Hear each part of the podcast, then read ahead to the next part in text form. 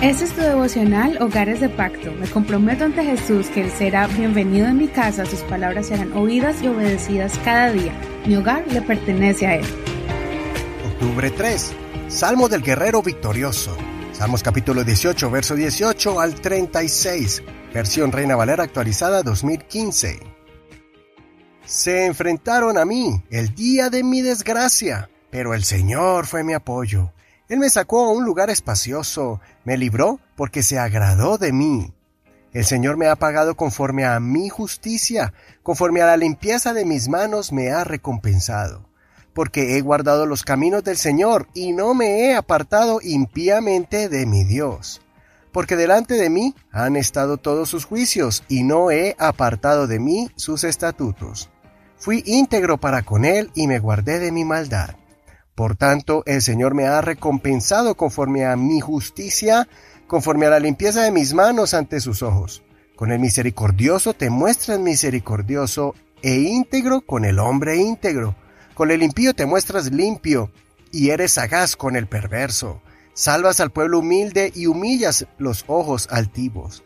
Ciertamente haces que mi lámpara alumbre. El Señor mi Dios ilumina mis tinieblas. Contigo desbarataré ejércitos. Con mi Dios saltaré murallas.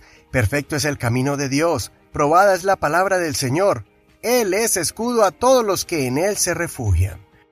Porque, ¿quién es Dios fuera del Señor? ¿Quién es roca aparte de nuestro Dios? Dios es el que me ciñe de vigor y hace perfecto mi camino. Hace que mis pies sean ágiles como los del venado y me mantiene firme sobre mis alturas. Adiestra mis manos para la batalla, así mis brazos pueden tensar el arco de bronce. Me has dado el escudo de tu salvación, tu mano derecha me ha sustentado, y tu condescendencia me ha engrandecido.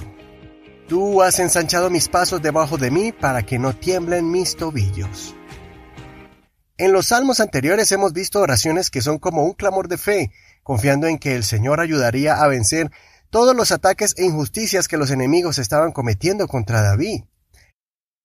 En este salmo vemos materializado ese clamor, porque podemos ver la mano de Dios moviéndose poderosamente en David, cumpliendo sus promesas y dándole la victoria poderosa a David sobre sus enemigos.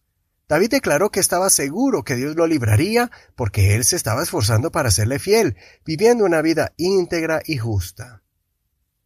David, como rey y líder del ejército de Israel, Sabía que Dios lo había puesto allí como general del ejército del Dios viviente, pues Dios usó a David para traer juicio contra las naciones que estaban cometiendo crímenes e injusticias.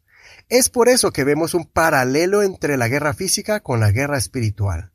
Así como David y sus hombres eran diestros para manejar las armas y eran valientes para luchar contra el enemigo, David le dio créditos al Señor por esas victorias obtenidas en el terreno de la batalla, reconociendo que Dios afina la puntería al soldado que entesa el arco, da fuerzas al guerrero para empuñar y manejar la espada, y da agilidad al luchador para moverse rápido en el campo de guerra.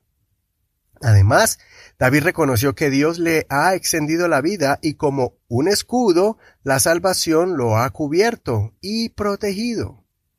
Aprendamos del salmista. No pelees solo. Prepárate para las batallas espirituales. No tomes más esa actitud pasiva, esperando que pasen las cosas. Por medio de la oración, haz que sucedan las cosas. Muévete en fe.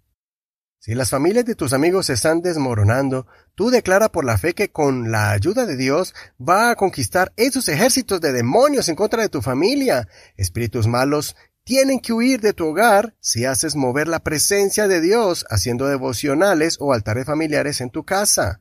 Saca esos espíritus de engaño, de mentira, temor, miedo, rebeldía, desánimo, etc. Haciéndolo primero de rodillas, reprendiéndolos en el nombre de Jesús y a la vez afinando tu oído para que escuches el plan de Dios, para que puedas hablar con palabras de comprensión, ánimo, autoridad y sabiduría haciendo obras de bien y ganando el corazón de tu ser querido, atribulado por esos espíritus, ganando una batalla más, protegiendo tu hogar de esos ataques del maligno y derrumbando murallas de rebeldía y argumentos que van en contra de todo lo que sea de Dios. Considera. ¿Has tenido luchas espirituales contra espíritus malos que quieren destruir tu familia? ¿Qué clase de acciones has tomado? Si has tenido derrotas, ¿por qué ocurrió eso? Y si has tenido victorias, ¿qué acciones tomaste? Soy tu amigo y hermano Eduardo Rodríguez. Que el Señor escuche tu oración y te conceda la victoria en el campo de batalla. No olvides leer todo el capítulo completo.